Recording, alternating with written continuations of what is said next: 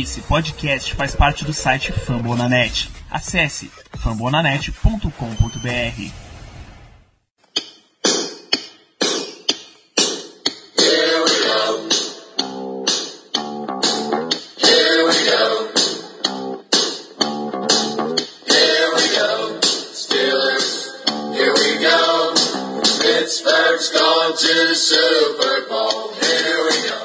bem, pessoal, estamos começando mais um Black Yellow Brasil Podcast, episódio 102, seu podcast do Pittsburgh Steelers, falando para todo o Brasil, direto de famonanet.com.br, do Spotify, do iTunes, Google Podcasts ou do Caixão, onde estão as nossas chances de playoffs. Sou Danilo Batista, seu host choroso nessa temporada, em mais uma semana, e estou aqui para fazer esse programa falando de Steelers e Saints. Tenho a presença de Germano Coutinho. O jogo de hoje me lembrou é, um, um fato muito conhecido no mundo do futebol. Quando o Brasil enfrentava o México uma vez, o México fez a melhor partida de todos os tempos que eles já haviam feito contra o Brasil e mesmo assim perderam. Então no outro dia o principal jornal mexicano saiu com a seguinte manchete: Jogamos como nunca, perdemos como sempre. E é justamente esse sentimento que eu tô hoje. Jogamos, eu acho que a gente jogou além das expectativas, mas no final o resultado infelizmente foi o mesmo. Também com também para fazer esse programa a presença do nosso glorioso chefe Ricardo Rezende. E aí, pessoal, é, a gente está gravando esse podcast exatamente às 22 horas e 7 minutos, horário de Recife, depois desse fatídico Pittsburgh Steelers e New Orleans Saints. Então, a gente está aqui na emoção. Esperem seja aquela cobertura com dados e tudo mais, conforme a gente faz ao longo dos jogos que a gente grava durante a semana. Então, Vamos lá, eu tô vendo já aqui no Twitter ao vivo que vocês estão animados. Eu vi um podcast pistola, mas nem com ânimo pra isso, pra pistolagem hoje, eu tô. Vamos lá, Daniel. É, até porque esse não é o momento de pistolar, não. A gente ainda vai fazer podcast fechando a temporada 2018. Eu acho que, inclusive, em termos de fechar a temporada, acho que o primeiro tópico onde a gente pode começar nem é o jogo. É o que acontece, o que acontece com os Steelers para o encerramento da temporada. Eu, é, na semana 17 a gente enfrenta o Cleveland Browns. Ele tá marcado pro primeiro horário. Desculpa. A gente enfrenta o Cincinnati Bengals. É o hábito de jogar contra o Browns toda semana, todo ano. A gente vai jogar contra o Cincinnati Bengals. Tá marcado pro primeiro horário, 3 da tarde de Recife, 4 da tarde de Brasília. E a situação é a seguinte: Steelers vence o Bengals, fica esperando que, um, o Cleveland Browns derrote o Baltimore Ravens, ou dois, que o provável Sunday Night Football entre Colts e Titans termine empatado. Se uma dessas situações ocorrer, o Steelers pega a vaga. A vitória do Browns coloca os Steelers com a seed 4, campeão da, da Norte, e o empate entre Colts e Titans coloca os Steelers como o wild card da seed número 6. Se terminar com a número 4, recebe o Los Angeles Chargers, que já tem a seed 5 garantida, e se terminar na número 6, vai visitar ou o Patriots ou o Houston Texans, já que o, o Eagles ganhou, nesse momento a seed número 2 está com o Patriots e a número 3 está com o Texans. Então, mantendo a lógica, que é o mais provável que vai acontecer, a o jogo seria Steelers em Houston. As nossas chances são muito, muito pequenas, porque não é um problema ganhar um Cincinnati Bengals que tem que já tá com a temporada perdida. Já já tá sem Andy Dalton como quarterback, já tá com AJ Green também na injury reserve. Jeff Driscoll tá comandando o ataque do Cincinnati Bengals. O problema é contar que o Browns vai vencer o Baltimore Ravens, que ainda tá jogando com embalo. Esse é um grande problema. E é por isso que a gente já tá entrando nesse podcast com o clima de acabou a temporada. É isso, né? Acho que a gente resumiu bem a situação, então vamos falar do jogo. Pittsburgh Steelers 28, New Orleans Saints 31. Eu não sei nem. Vocês podem começar, gente. Eu não sei por onde é que a gente começa a falar desse jogo, não. Mais que seja chato, pode parecer chororô, enfim, mas é inevitável que não se fale a respeito da, eh, da arbitragem, como ela influenciou diretamente no resultado desse jogo. Já passou muito da hora da NFL começar a revisar essas faltas de interferência que são completamente fantasmas. Eles não têm noção do tamanho que elas representam para o jogo. Foram o quê? Foram 40 jardas naquela passe no início, do, no início da partida. Naquele passe forçado do Breeze pro Camaro, uma situação de quarta para uma jarda, que a gente cedeu e, por consequência, de forma natural, o touchdown pro New Orleans Saints. Isso interfere no jogo, como o Mike Tomlin já falou esse ano. Isso interfere no emprego de pessoas. O próprio emprego do Mike Tomlin, a gente sabe que ele pode estar, essa é uma discussão para depois, mas ele pode estar na, no hot seat, deve estar no hot seat. É emprego de jogador pela liga que acaba tendo sendo muito, enfim, é, eu não consigo nem organizar minhas ideias direito para falar sobre essa pataquada que foi a arbitragem no jogo de hoje. E a gente poderia passar a noite todinha falando do quanto ela foi decisiva. Teve aquela interferência do Hayden que eu discuto no final do jogo no Michael Thomas que eu discuto. Teve um passe, uma interferência claríssima do, do Michael Thomas no touchdown da vitória do Saints que não marcam. O Jay-Z foi até no Twitter na hora simplesmente revoltado porque o juiz não marca a falta contra o ataque, só são faltas a favor, só são faltas contra a defesa. É impossível jogar defesa na NFL hoje. O Morgan Burnett e o lance foi perfeito e marcaram interferência também. É simplesmente impossível.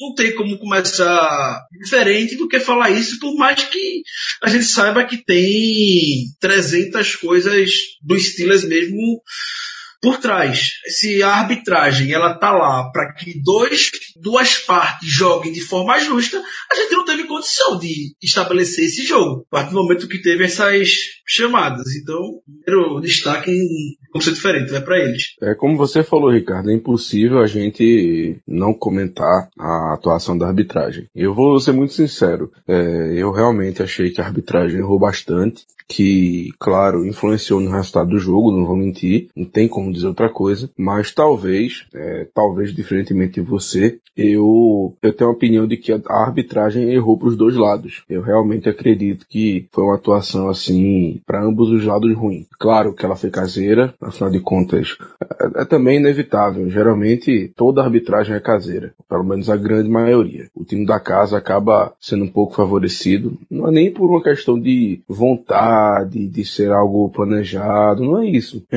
é, algo que simplesmente acontece.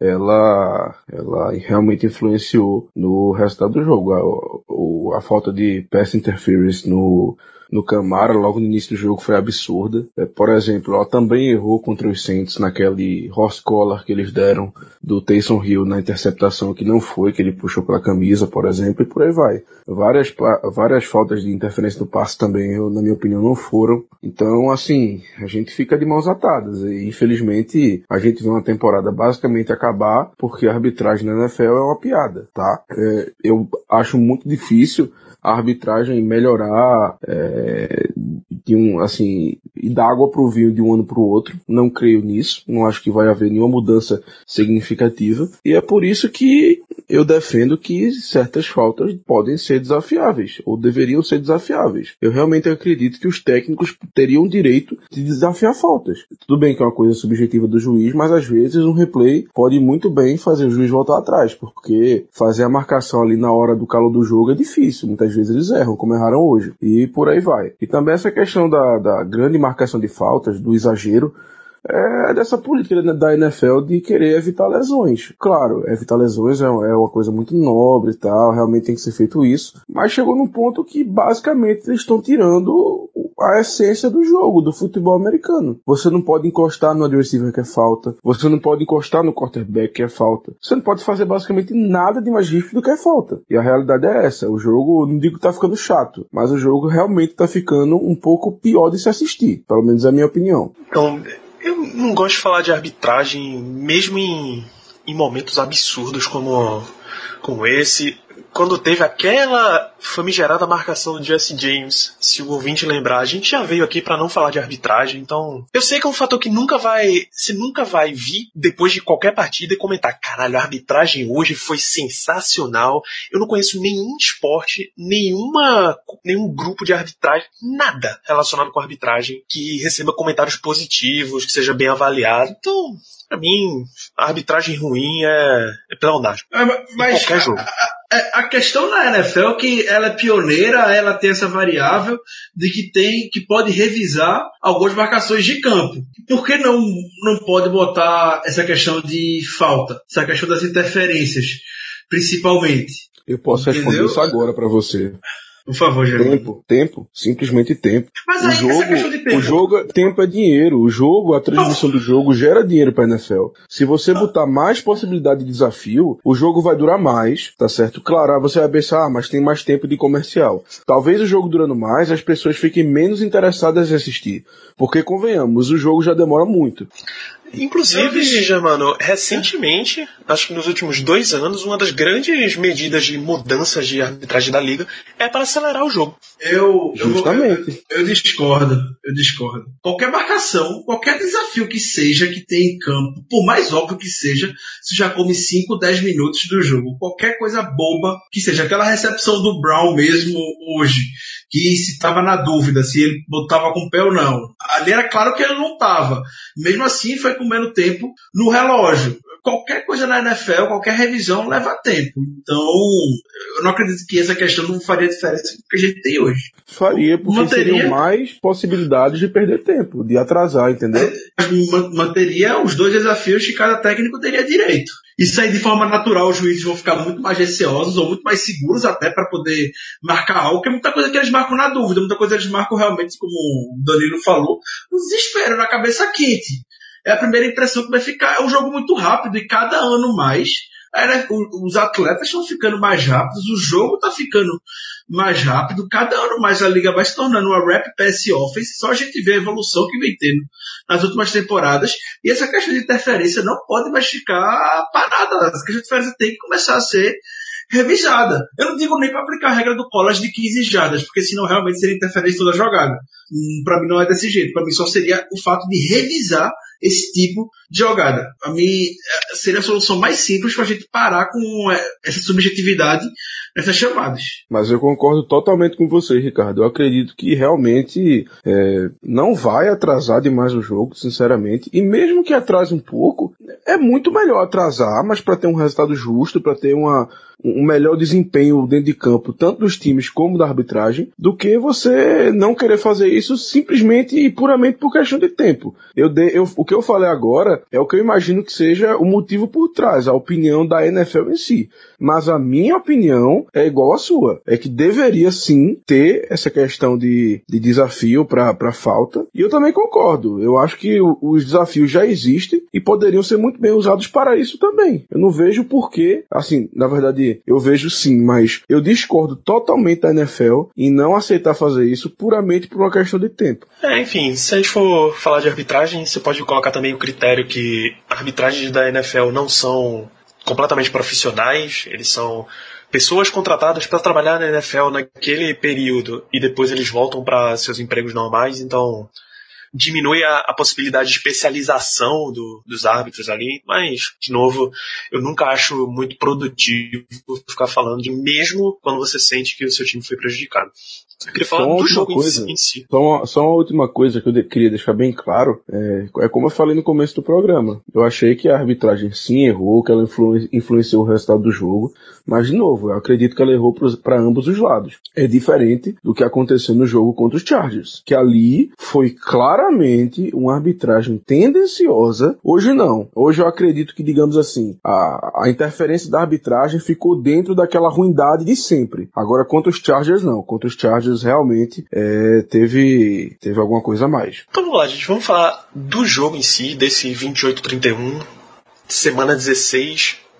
O que, que vocês destacam desse jogo, de positivo, negativo? Acho que não faz muito sentido a gente ficar separando também, não. O que, vocês viram de legal desse jogo? Bom, eu vou começar falando dos nossos wide receivers, principal- principalmente do Antonio Brown e do Juju. O Juju sofreu fumble no final do jogo, beleza, tal. Acontece, infelizmente foi um erro que nos custou o jogo. Mas enfim, eu vou comentar sobre os dois porque foi uma atuação muito boa. Parecia que a gente tava alternando. Um drive era do Antonio Brown, outro drive era do Juju. Era um ou outro sempre fazendo big plays, sempre eh, nos salvando em terceira descida, em quarta descida, feito foi no final do jogo com o Antonio Brown. Então, assim, eu não sei nem a numeração dele, não, sei nem os stats, é como a gente falou. A gente tá fazendo meio que na emoção aqui. Eu sei que o Antonio Brown teve dois TDs, mais de, acho que 120 jardas, ou algo próximo disso. Germano, você quer, você quer abrir, um, abrir a boca agora? Você quer ficar surpreso? Vai. Antônio Brown, 14 recepções, 185 jardas e 2 touchdowns. Nossa senhora. Juju, 11 recepções, 115 jardas. Meu amigo, cara, então peraí. Os dois juntos tiveram 300 jardas? É isso mesmo? Exatamente. Puta que pariu, bicho. Puta que pariu. Meu irmão, é, é, a melhor dupla de wide receiver da liga, não tem o que fazer. Não tem o que fazer. O Antônio Brown com 15 touchdowns na temporada. O Juju dominando o jogo, quase todo jogo, sendo, na minha opinião, ele foi melhor que o Antônio Brown na temporada. Claro que cada um tem seu ponto forte, enfim. Mas eu realmente acredito que o Juju teve a temporada melhor. Mas, enfim, é, é a melhor dupla da NFL. Eu acho que não existe discussão. E, porra, é muito broxante, velho. Puta que pariu. 300 jardas combinadas e a gente perde o jogo. Ainda mais do jeito que foi. Juju sofrendo aquele fumble. Irmão, que raiva, bicho. O jogo do Big Ben, né? Big Ben teve teve quase 400 jardas, foi 33 de 50 e 300 jardas com três touchdowns. É, teve alguns passes que ele não estava muito em sintonia, mas sempre quando o time está precisando, lá no final do jogo, o Big Ben começa a aparecer e foi assim que ele fez no, na virada da equipe. É, foi um, é um assunto bastante polêmico que muita gente vem questionando nas últimas semanas é, de porque o Steelers não vem equilibrando o jogo terrestre com o jogo aéreo. Até o Tony Romo, durante a transmissão, destacou que o Steelers é o ataque menos desequilibrado da liga, mas sinceramente hoje eu não entendi porque aquela chamadinha com o Ridley naquela situação de terceira descida o do Ridley não é nem o que a gente pode chamar de um powerback. Eu particularmente acho o Jalen Samuels mais powerback do que o Steven Ridley. Eu queria muito pegar a proporção de. O Ridley teve dois fumbles nessa temporada, beleza? Eu queria muito pegar a proporção de toques na bola fumble dele, porque ele não tocou muito na bola desde, aquela, desde aquele jogo contra o Browns, quando ele soltou também, entendeu? E ali a gente perdeu o jogo. É, não tem como a gente não se lembrar daquele fumble do Toussaint contra o Broncos, que o Steelers estava se superando. Eu acho que o Steelers se superou muito hoje. Teve os erros, obviamente teve. Não tem como a gente não entrar isso, nisso na defesa. Mas, de forma geral, eles se superaram. A gente sabe as limitações que a unidade tem e, e conseguiu segurar o, o Drew Brees pelo desenho do jogo, por tudo que envolveu a partida, a gente acabou perdendo. Cedeu 31 pontos pro Saints jogando no Superdome e isso aí não pode ser considerado ruim.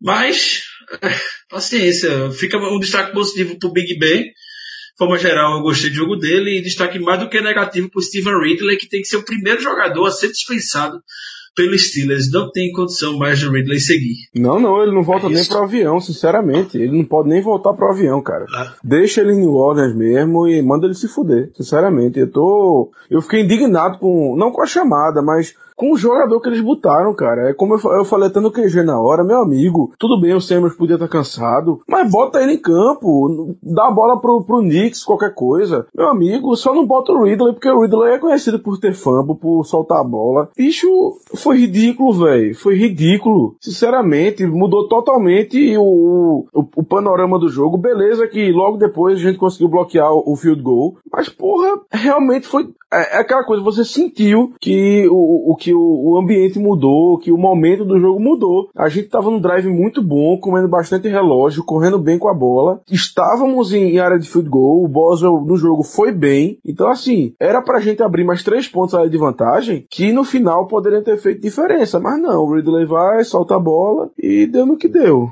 É, sinceramente, o, o, o maior culpado da derrota foi o Ridley, na minha opinião. É, para o ouvinte ter uma ideia, já relembrando né, como é, como foi decisivo assim, o momentum que o time perdeu, o Steelers vinha de um touchdown de 70, num drive de 75 jardas, forçou o punt do, do Saints, mais um touchdown, uma campanha de 66 jardas, forçou um free and out do Saints, e aí rola o fumble, é, aí a gente consegue bloquear o field goal. Parece que o momentum vai continuar com os Steelers, mas turnover on downs em quatro jogadas já só, touchdown Saints e o, a jogada derradeira, fama do Juju. Então, depois dessa, morreu o restante do time, cara. Morreu o ímpeto que a gente vinha tendo no segundo tempo, no final do primeiro tempo e no segundo tempo, para pegar a vantagem de volta e construir o que parecia que ia ser uma vitória sensacional, que seria uma vitória sensacional em New Orleans contra o Saints, contra a provável seed número 1 um da NFC. O cenário tava, o roteiro estava escrito para um momento fantástico, mas essa quebra do momento acabou com acabou com o time. Até na hora, no jogo, eu comentei no Twitter, o Steelers não sabe aproveitar o momento quando tem com ele inacreditável. O time não soube aproveitar em nenhum momento dessa temporada, principalmente nas derrotas, que todas foram extremamente doídas. O Steelers não soube aproveitar o momento. Foi tão, é tão difícil recuperar. E eu acho essa variável do jogo tão, que o pessoal passa tão despercebido, mas é tão importante o cara fica confiante no jogo, o cara vai dar aquela, aquela aceleração um pouco mais para poder fazer uma jogada, vai estar com um teco um pouco mais forte, enfim. E a gente perdeu o momento tantas vezes hoje que a gente conseguiu recuperar e mesmo assim não soube aproveitar ele em nenhum momento. Eu lamento muito isso. Uh, e essa questão de não aproveitar o momento, eu boto diretamente na comissão técnica que é que chama jogada, é, o ataque que tem vezes que não sabe administrar muito bem quando está nessas situações, é, a, é, o Butler que se emociona e manda aquelas blitz completamente desnecessárias e sempre fica alguém desmarcado no fundo e a gente acaba cedendo uma grande jogada pro adversário. Enfim, isso é questão de momento, é, realmente na comissão técnica eu espero muito. A primeira temporada só do Randy Fit, né? Eu espero muito que ele aprenda para 2019, 2019. Ele não teve, nunca teve experiência propriamente chamando jogada nesse nível da NFL. Sentindo um pouco mais como são as coisas, a gente pode ter um pouco de esperança para a próxima temporada. Mas eu queria ver demais o Steelers aproveitando esse momento fechando o jogo. O Steelers ele não consegue fechar os jogos. E, novamente, eu vou fazer uma retrospectiva. Nas derrotas foi do mesmo jeito. O Steelers não soube fechar o jogo. Eles ficam conservadores muito rápido. E isso é tanto no lado do ataque quanto no lado da defesa. Por isso, tá 100% na comissão técnica. Essa temporada já era. É rezar que algo venha acontecer para ficarem um pouco mais ligados nisso na próxima temporada, em 2019. Exatamente. É, vocês verem como esse jogo foi positivo para os Steelers. O Boswell não errou nenhum field goal, tá? Acertou os dois. É, a gente já falou desse desempenho absurdo da, do jogo aéreo, Antonio Brown, Juju. A gente já mencionou o desequilíbrio ofensivo que existe de passe e corrida, mas enquanto foi exigido a corrida, Jalen Samuels foram 12 carregadas para 53 jardas, 4.4, tá uma média aceitável de corrida, tá? Então, o Steelers jogou em um nível que bateu de frente com o New Orleans Saints. Não é aquele Steelers que estava todo mundo desanimado antes de jogar, antes de jogar contra o Patriots não é o Steelers que tava, ok, a gente ganhou do Patriots, mas eles meio que atiraram no próprio pé com tanta falta. Foi um Steelers de imposição. Aquele Steelers que a gente sabe que aparece quando tem jogo grande pela frente. De novo encaramos um jogo grande de peito aberto. A gente foi e efetivamente deu um jogo contra o Saints.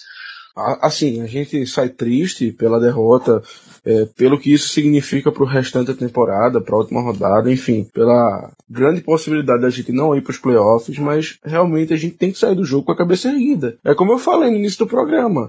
A gente jogou a gente jogou como nunca, apenas perdemos como sempre. A defesa, na minha opinião, jogou bem. Claro, teve seus momentos de defesa dos Steelers, que a gente sabe, pelo menos nos últimos cinco anos, como é que ela vem sendo. Por exemplo, aquele field goal dos Saints no, do, no último, nos últimos segundos do segundo quarto, onde eles tinham 44 segundos para andar bem umas 50 jardas, eles conseguiram para chutar o field goal. Então, assim, tem certas coisas que a defesa ainda falha. Mas no jogo de hoje, foram alguns train out, frente, a gente marcou relativamente bem. Claro, tem as falhas, tem aquele famoso linebacker contra o wide receiver que impressionante. Eu não lembro nem quem foi no QG, acho que foi até o Caio, que disse que o parece, que o, Keith, parece que o Keith Butler tem tesão em, em pensar em linebacker contra contra o wide receiver e por aí vai.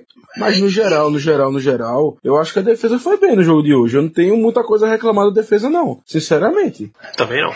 Não, a gente sabe como é difícil para esse ataque potente do Saints jogando no Superdome. A gente conseguiu, por exemplo, o Mark Ingram o Mark Camara é, o Ingram teve média de 3.2 jardas por carregada e o Camara, correndo com a bola, teve média de 3.3 jardas por carregada. Anulou pelo menos essa variável que a gente sabe que é muito potente. Não é todo time na NFL consegue segurar é, essa dupla. É, teve momentos no jogo que a defesa deu condição para o ataque. Como a gente sempre sabe, uma hora a defesa ela vai cair. Infelizmente ela cai mais no final do jogo quando precisa de fato segurar. Então o que acaba sempre ficando visível pra gente são lances capitais. Então é essa lance do Camara que o Hayden e o Sean Davis perderam tecos terríveis. É a terceira para 20 que cede no final do jogo.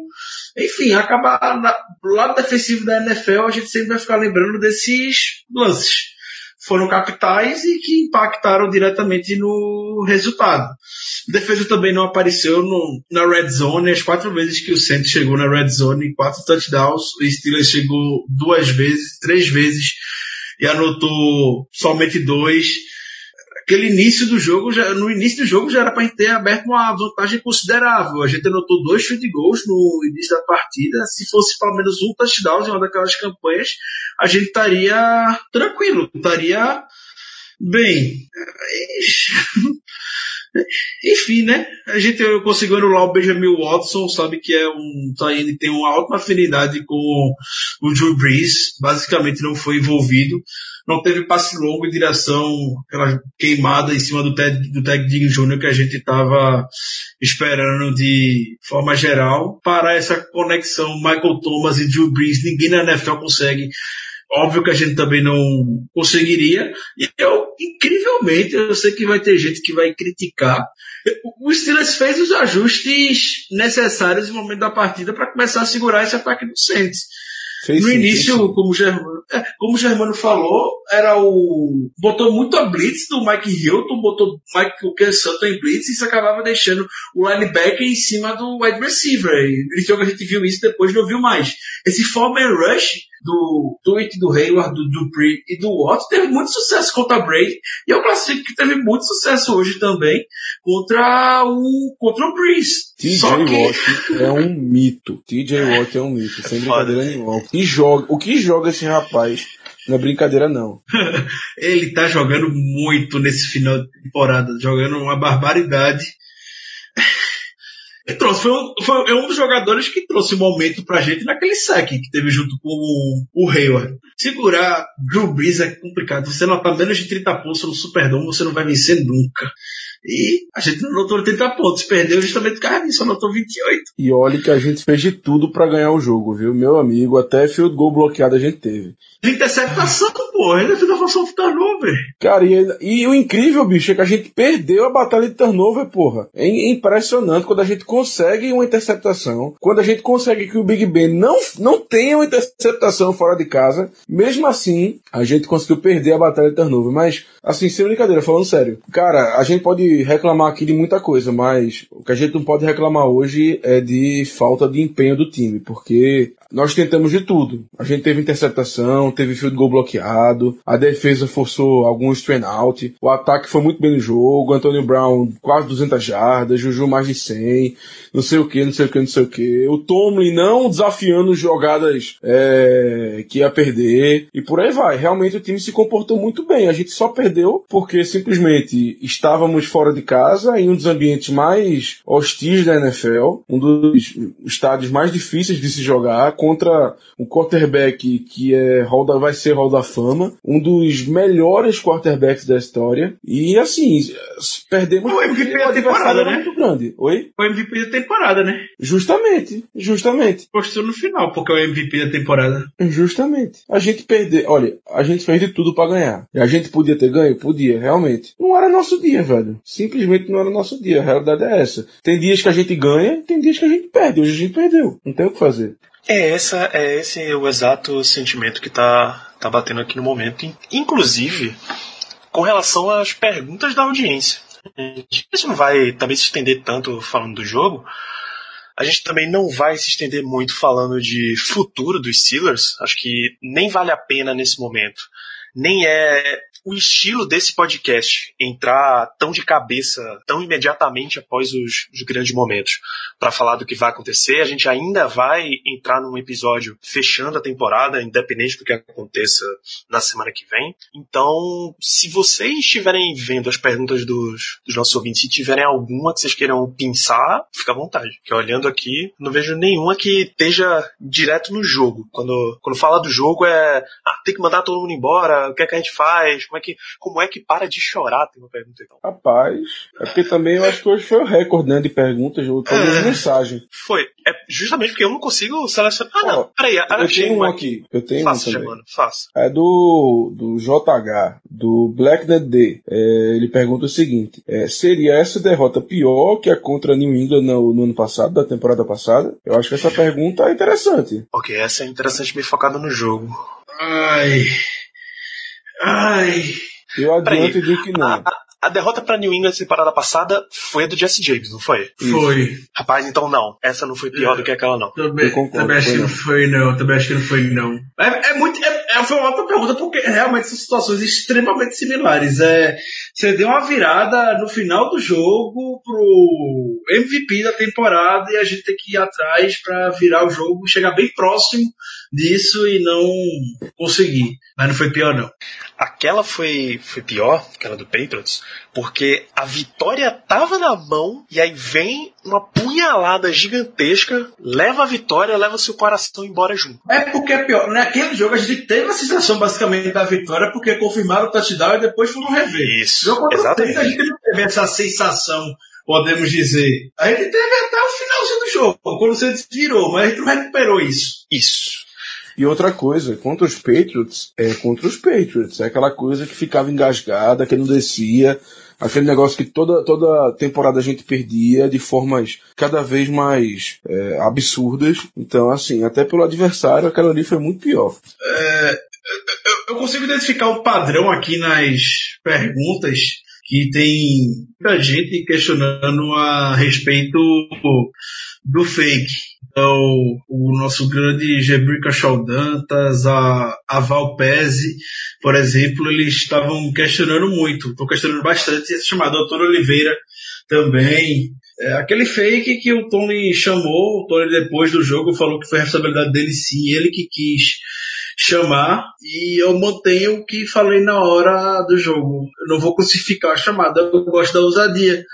Não deu certo. Se dá certo, a gente tá aqui querendo fazer uma estátua para o Mike por, pela, pela coragem de ter chamado isso. Não deu certo, como o Germano disse, paciência. Foi por pouco.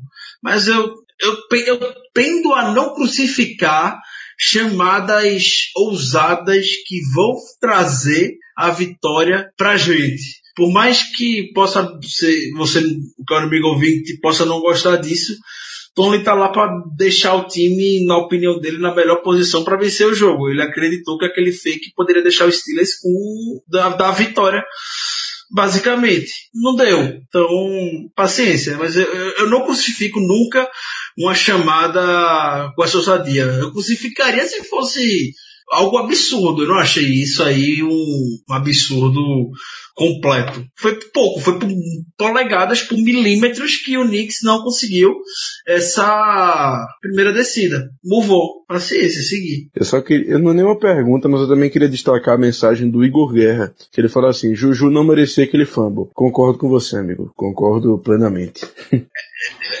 eu, eu, vou ser o chato, eu vou ser o chato. Não merece não, mas também a gente não pode passar a mão na cabeça dele. Você que nem foi o Paulo no nosso grupo. É dói, dói demais, dói muito. Ver aquela imagem do Juju chorando na sideline dói, mas passar a mão na cabeça não. Passar a mão na cabeça, ele não vai crescer. E o Juju é muito novo. O Juju já estava nervoso. Não é, não é a primeira vez que a gente vê o Juju, até pela idade mesmo, podemos dizer. Ele consegue equilibrar muito bem o momento de maturidade, mas também quando a imaturidade ele aparece, é muito grande. É igualzinho o Antônio Brown. O Antônio Brown até hoje já está na casa dos 30 anos. Tem momento que a gente sabe que o Brown não tem cabeça, é totalmente imaturo. Quem diria o Juju? E novamente, isso não é uma crítica para ele. O cara é muito novo. Tem 22 anos, já leva uma responsabilidade gigantesca. É um dos 10 melhores wide receivers hoje na NFL, mas passar a mão na cabeça dele é uma coisa que eu, desculpa, não vou passar. Desculpa, Germano, eu muito pistola. Não, não é nem a questão de passar a mão na cabeça, é porque realmente o cara, é, como a gente também já comentou, Ricardo, em momentos anteriores, cara, o Juju talvez seja o melhor jogador da temporada até agora pro nosso time, pros Steelers. Então, assim, ele errou no momento? Errou. Sofreu fumble? Sofreu. Mas é aquela coisa, eu não, eu não acho que ninguém esteja passando a, a, mão na cabeça dele, não, sinceramente. Ele tava chorando lá, porque realmente ele ficou desolado. E assim, Acontece, cara, acontece. Eu só fico triste, claro, pelo fumble e tal. Qualquer pessoa ali ficaria. Se fosse qualquer um, eu ficaria triste. Mas eu fico muito mais triste pelo Juju, porque é um cara que é querido por todo mundo, é um cara que vem tendo um desempenho fantástico na temporada. É um cara que muitas vezes nos salvou em diversos jogos, fazendo recepções maravilhosas e difíceis. Então, assim, uma jogada até simples ali no meio de campo, que ele tava tentando o máximo para chegar na, na área de field goal do Boswell, pra gente tentar empatar o jogo.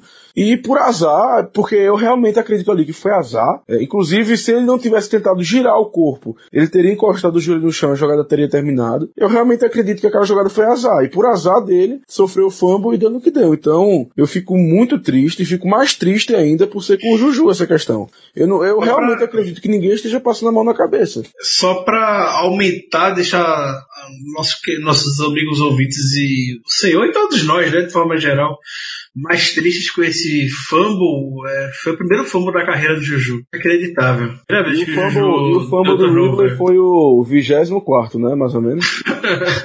Décimo primeiro. Quase. Mas, mas, se você for levar em consideração o volume de jogo que o Ridley tem, isso é muita coisa.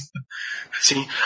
essa temporada ele teve. Eu pesquisei aqui enquanto quando o Germano falou da primeira vez, foram 29 toques na bola pro nessa temporada só com o Silas e dois fumbles. Ou seja, um fumble a cada basicamente 15 toques. que absurdo. Isso aí é demais, não dá, não dá, não dá pra seguir com. Cara, será que um tem alguém desse? na NFL com, um, um, com uma porcentagem maior? Eu, eu acho difícil, sinceramente, eu acho difícil. Ter alguém na NFL. Não.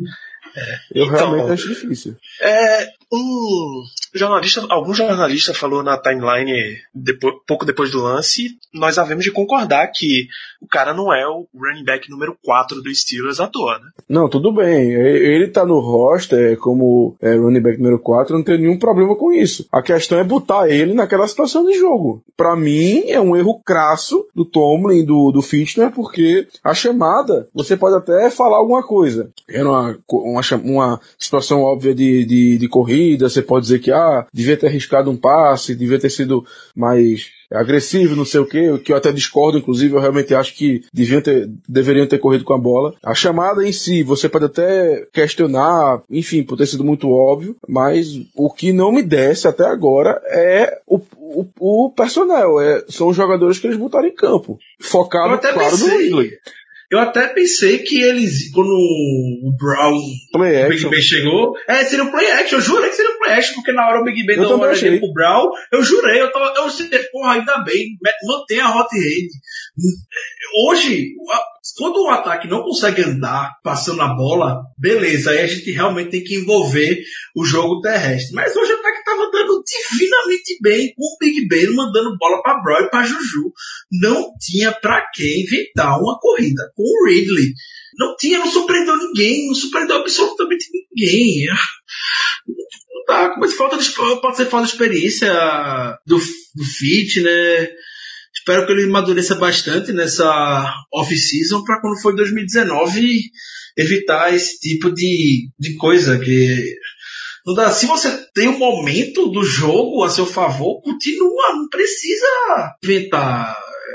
Isso é muito Steelers. Os Steelers vão inventar essas coisas. Se partir do que a gente vê, vê que isso acontece no ataque, a defesa novamente vai cair nos ombros do Tony. Lembrando que mesmo que o Ridley tivesse batido o joelho no chão, mesmo que ele tivesse down by contact, não seria a primeira descida. Porque ele não conseguiu chegar na marca do first down. Ele foi parado antes. Então, assim, mesmo que não tivesse ocorrido fumble, a jogada não teria dado em nada. Ah, beleza, poderíamos ter estado field goal? Poderíamos. Mas realmente, ter convertido a terceira descida não rolaria de qualquer modo. E surge um número bastante bizarro na TL. Acredito que vocês vão ficar chocados também. É, esse foi o décimo primeiro fumble de alguém que o Big Ben mandou a bola no último quarto ou na prorrogação, quando o Steelers está perdendo por pelo menos uma posse de bola, o jogo está empatado. É a décima primeira vez. Ricardo, Pra- eu acabei de ouvir uma motoca, bicho. Eu juro por Deus que eu acabei de ouvir uma motoca aqui. Ah, agora pode passar. Pode Agora passar uma carreata, meu filho. É. Não, é, ma- é mau presságio, pô, é mau presságio. A motoca só Ih, aparece ó. quando, quando acontece coisa ruim. Ó, pra, pra aspectos de comparação. Aspectos de comparação. O Tom, Tom Brady tem quatro fumbles que o, o companheiro sofreu fumble é, no quarto quarto. O jogo tá empatado ou perdendo por uma posse de bola quatro vezes na carreira, em 18 anos. O Aaron Rodgers teve quatro vezes isso, sendo três vezes nos últimos nove jogos. E o, e o Drew Brees teve oito vezes. O Big Ben é o líder na história da NFL com essa marca. De 11 vezes. O Big Ben entregou a bola na mão de alguém e alguém entregou ela. Isso porque, não, não, não. E, e isso porque, é, por vários anos a gente teve o Bell, que é basicamente o contrário do Ridley, é aquele cara que não sofre fumble. Aquele cara que pode, pode morrer dentro de campo, mas fumble ele não sofre. Mas assim, a minha memória me diz que teve algum fumble do Bell que a gente efetivamente ficou, caralho, o Bell, o Bell não larga fumble nunca. Não sei se eu não Teve, sei dessa.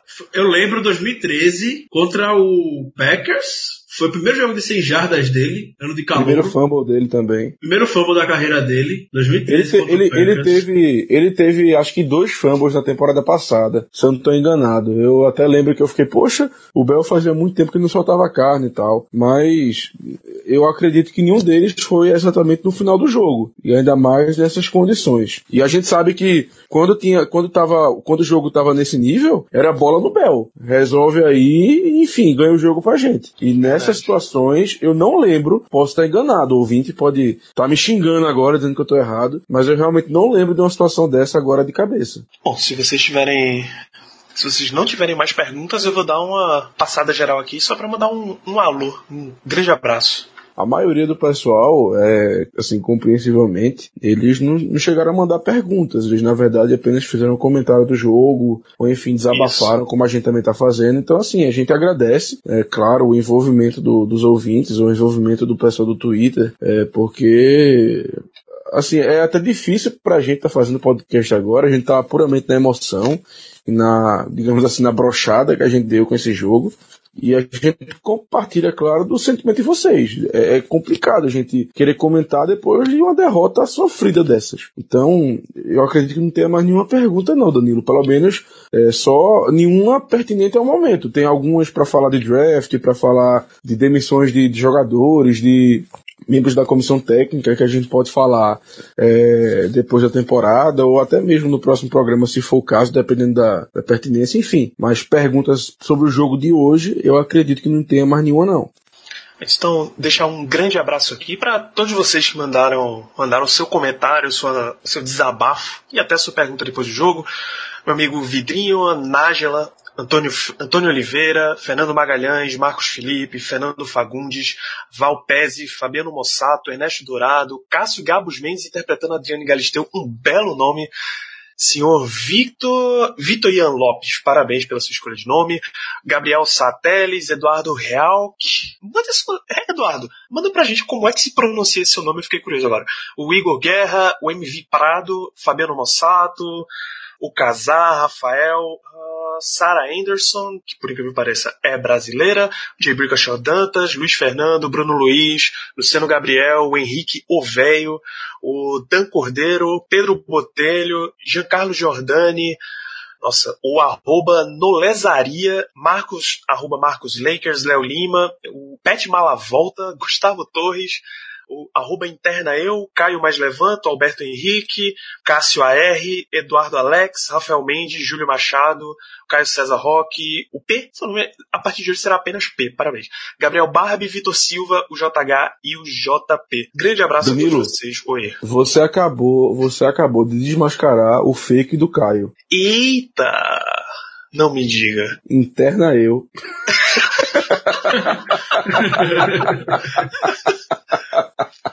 Parabéns, Caio. Ai, ai. Sinto muito por ter revelado a sua identidade aqui nesse podcast. Mas para todos vocês ouvintes que mandaram sua mensagem pra gente, um grande abraço. Continue acompanhando todos. Semana que vem, a gente tem um Steelers e Bengals, que, como eu já disse, é o que oficialmente define o destino dos Steelers na temporada. Ele tá marcado, vamos confirmar aqui, acho que pro primeiro horário, né? Ele, ele acabou, acabaram de anunciar que esse jogo foi mudado de horário para as 19h25. Muito bem, então tanto esse quanto Ravens, Ravens e Browns e Browns. segundo horário, né? Do mesmo jeito, os dois times jogaram no mesmo horário. Eles anunciaram primeiro que a, a mudança do Ravens, eu até imaginei que eles iam querer que o Steelers fosse. É, não, que, não, até imaginei que eles queriam que o Steelers jogasse primeiro para depois ver aquela expectativa, né? Querendo ou não, esse jogo Browns e Ravens vai criar um mercado gigantesco lá em Pittsburgh se os Steelers ganham. Mas Verdade. quiseram ir na mesma hora. É, além disso, na avião de pilha. Puta merda. Além disso, Indianapolis e Tennessee foi alterado para o Sunday Night Football. Obviamente, afinal, são dois times de divisão disputando diretamente entre si uma vaga nos playoffs. Então, eles dois já vão jogar sabendo o que aconteceu antes. Mas, como só um, um empate tira um dos dois dessa vaga de wild card, não, mentira, eles ainda podem ficar ambos fora. Então, eles vão jogar sabendo o que aconteceu, é uma, uma mínima vantagem para os dois. Então, Cincinnati Bengals em Pittsburgh Steelers para 7h25 horário de Brasília, Cleveland Browns em Baltimore Ravens também 7h25 horário de Brasília. Acompanhem esse jogo. Vocês querem dar matchups para a próxima partida contra o Bengals sem Dalton e sem AJ Green? Eu quero, eu quero, não é nem matchup, eu quero dar apenas um objetivo. Meu irmão, é simples. Metam nove touchdowns no Antônio Brown. Só isso. É só o que eu quero. É toda a bola no Antônio Brown. Chegando na endzone, bola no Brown. Eu só quero isso, cara. Sinceramente, eu só quero que ele consiga o maior número de, de touchdowns da história da NFL em uma, te- em uma única temporada. O recorde é do Randy Moss com 23. Ele tá com 15. Faltam 9. Eu só quero isso. Só quero isso. Não, porque Senhora. não, mas assim, eu tô brincando, claro, mas a gente não tá jogando mais por nada. Sinceramente. Tudo vai depender do jogo dos Ravens. Assim, ganhar o jogo contra os Bengals é obrigação. A partir do momento que a gente abrir uma vantagem de dois touchdowns, de, enfim, duas posses de bola ou algo do gênero, meu amigo, vá. Irmão, bem, só lança, velho. Só lança e, e pronto. Consiga o maior número de jardas que você puder, manda pro Juju, pro Brown, pra quem você quiser. Sinceramente, porque não vai ter o que fazer. É ficar com um olho no jogo contra os Bengals e outro no jogo dos Ravens. Não que eu acho que vai adiantar muita coisa, mas enfim. Eu acho que nesse jogo é pra se divertir, é pra você tentar quebrar o maior número de recordes que você puder, sei lá. Realmente acredito eu que esse jogo seja pra você quebrar coisas individuais. Por exemplo, ah, eu nunca recebi 30 bolas no jogo. É o dia. entendeu? É o dia, velho. É o dia. Só voltar para uma coisa, é, como os amigos do Pick Six BR postaram aqui no Twitter, é, a gente está na hora de procurar já se o Baker Mayfield tem alguma instituição, alguma instituição de caridade para fazer doação. Sabe que eu penso milagre na próxima semana? Porra, peraí. Faz Já muito bem. começa a procurar. Já começa a procurar por aí se tem alguma instituição de caridade que o Baker Mayfield apoia. A gente. É, agora é só esse meu matchup mesmo e uma coisa só, é, o, o Bengals não tem nada a perder na temporada, então esperem o Bengals então, literalmente para matar no domingo. O Bengals vai Justamente, adorar, justamente. o Bengals vai adorar mesmo acabar, enterrar a temporada dos Steelers. Se prepare que vai ser outro jogo daquele, né? Os últimos jogos dos Steelers todos decididos por menos, faltando menos de 20 segundos para acabar o jogo no último minuto. Não assuste seja também assim, não. E tenho certeza que se por algum milagre os Browns estiverem ganhando dos Ravens e a gente estiver ganhando dos Bengals, é como você falou, Ricardo, ele, eles vão com capacete no joelho, cara. Não tenha, não tenha dúvida, não. Eu não sei nem se o Perfect joga, não sei nem como é que ele tá. Mas. O que o Bengals quer é isso.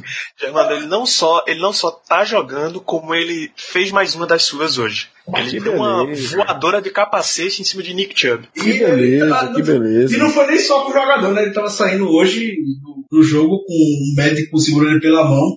Chegou na saída, ele deu quase um empurrão no médico pra se livrar dele. É, é um imbecil. É, em pesquisa rápida, é, Baker Mayfield se juntou com o Barstool, aquele site meio humor, meio filho da puta de que fala de esporte, e eles têm uma linha de produtos, camiseta, moletom do Baker Mayfield, em que a renda é revertida para Special Olympics, é, atletas paralímpicos. Danilo, por favor, vamos botar o link desse negócio no, no, no texto do podcast, enfim, no Twitter, Positividade. cantos, por favor. Positividade. Já, já começa a possibilidade dessa semana. É isso. É exatamente isso. Então, você ouvinte que tiver em condições de fazer comprinhas em dólar, vai lá, compra uma camiseta do Baker Mayfield. Você vai você vai estar ajudando pessoas que efetivamente precisam. Precisam mais do que os Steelers, inclusive. Então, entramos em considerações finais. Germano Coutinho, encerrando a sua participação por hoje nesse episódio.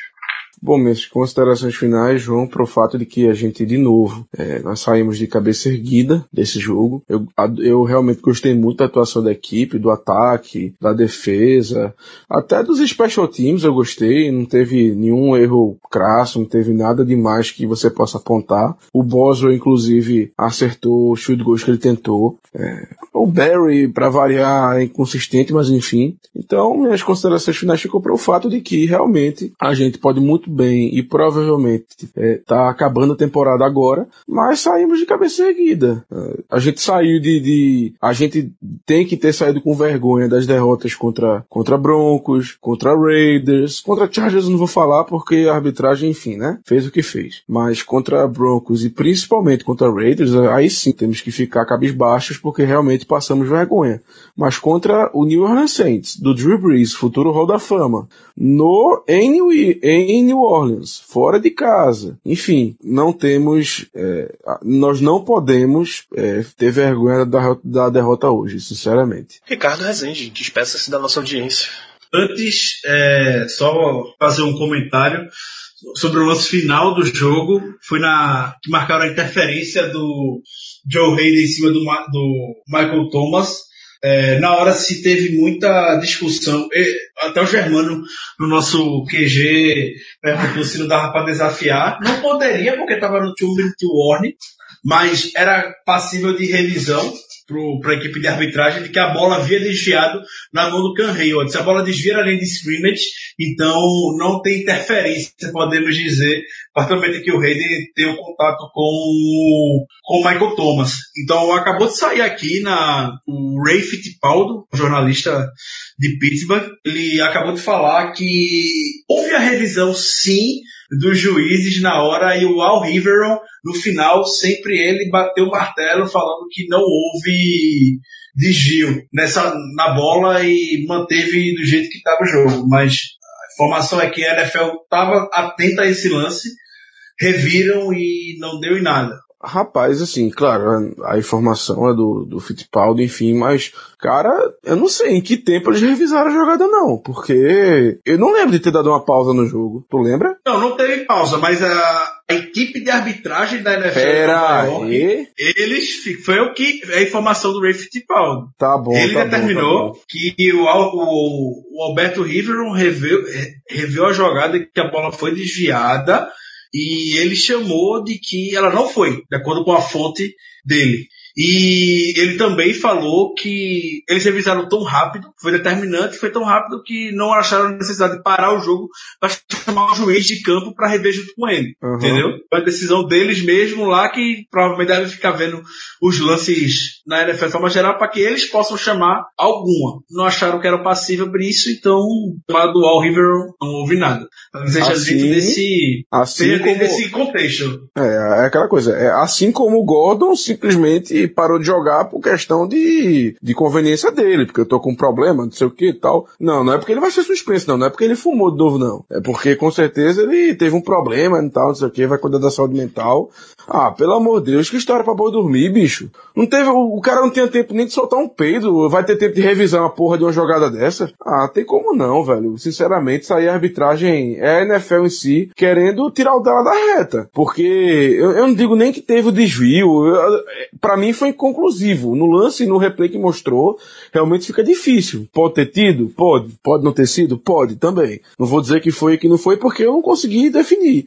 Mas, meu amigo, você dizer que a arbitragem reviu aquela jogada em 10 segundos para dizer que não teve nada, tá de brincadeira comigo, cara. Ah, isso aí é história para boi dormir, é para tirar o deles da reta, sinceramente. Isso aí me deixa mais puto ainda com a NFL, porque ela não precisava ficar mentindo quanto a isso. Eu, eu boto a minha mão no fogo que eles não revisaram a jogada. Eu acho impossível. Eu acho que eles deram sim uma olhada, mas foi como o Fittipaldi falou. Eles não acharam que era determinante para o jogo naquele momento parar para rever, normalmente chamar o juiz de campo para rever. Não gerou polêmica, não gerou nada, podemos dizer dentro de campo, então para eles eles mantiveram a chamada, como você disse, eles não vão parar toda jogada que tiverem, tiverem é, polêmica, uma dúvida. Mas acredito que o ponto principal seja é que a jogada passou por Nova York e eles decidiram por eles mesmos seguir em frente, entendeu? Eu sinceramente não acredito não, mas enfim. Siga a pelota.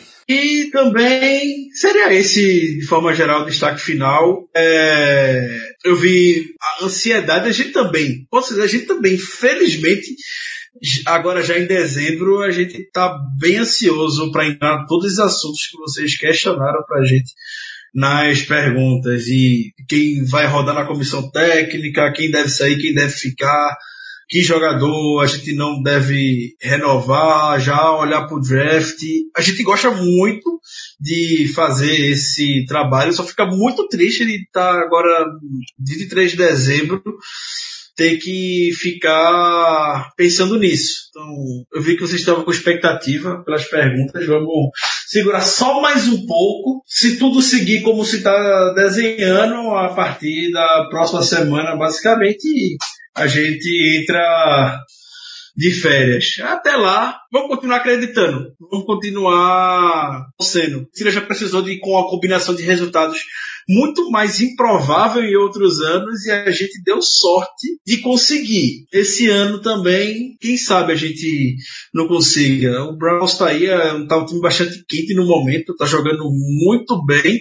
Eu acredito que pro Browns, para eles, vale muito terminar a temporada pelo menos com oito vitórias. Sair de zero para oito seria um crescimento muito grande. Então, pelo menos a gente vai ter alguém interessado em vencer o jogo. Vai estar tá jogando por algo. Então, vamos acreditar, pelo menos essa semana, vamos seguir a torcida, vamos se prender com o que a gente tem.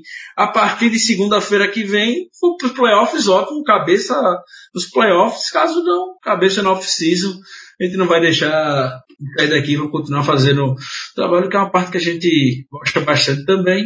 Obviamente, um Feliz Natal para todos e para as suas respectivas famílias. Grande abraço. É o que eu ia dizer agora. Ainda dá tempo, gente. Você que ainda é, não pediu um presente ao Papai Noel, por favor, peça uma vitória dos Browns. É o que a gente pode fazer. Então, Feliz Natal, gente. De verdade, a todos os ouvintes. E vamos ver no que dá. É isso. A mensagem final é exatamente essa: um Feliz Natal para todos vocês ouvintes e para as pessoas queridas de vocês.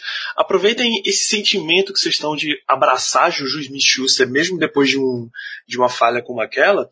Mandem mensagens de amor, mensagens de carinho para as pessoas que vocês gostam.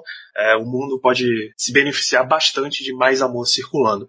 Aí você lembra que estamos em semana de Natal. Você lembra daquele negocinho que vai lá em cima da árvore? Geralmente uma estrelinha, né? Então lembre que cinco estrelas é o que você vai clicar para dar lá pro Black Yellow Brasil Podcast no iTunes. Já deixa também uma avaliação e um Feliz Natal pra gente, porque afinal, depois de tanto trabalho a gente merece. Vai lá no, no Spotify, busca Black Yellow Brasil e clica no seguir também. Ajuda a gente a subir em todos esses rankings de podcast. Segue BlackYellowBR no Twitter e no Instagram para acompanhar todas as fotos de suéteres de Natal que estão pintando por lá dos jogadores dos Steelers e vai fumblenanet.com.br para acompanhar todo o conteúdo dos Steelers e da NFL que a gente está gerando por lá. Toda semana tem Fumble na Net e mais 22 podcasts de, falando de outras franquias. Se você não é torcedor dos Steelers e está ouvindo esse podcast, existe uma boa chance de que o seu time tenha um podcast com a gente lá. Então acessa para conferir. A gente volta então na semana que vem para falar, sim, a gente ainda vai falar do resultado de Steelers e Bengals. Um grande abraço para todos vocês, feliz Natal e até semana que vem. Yeah, uh-huh. you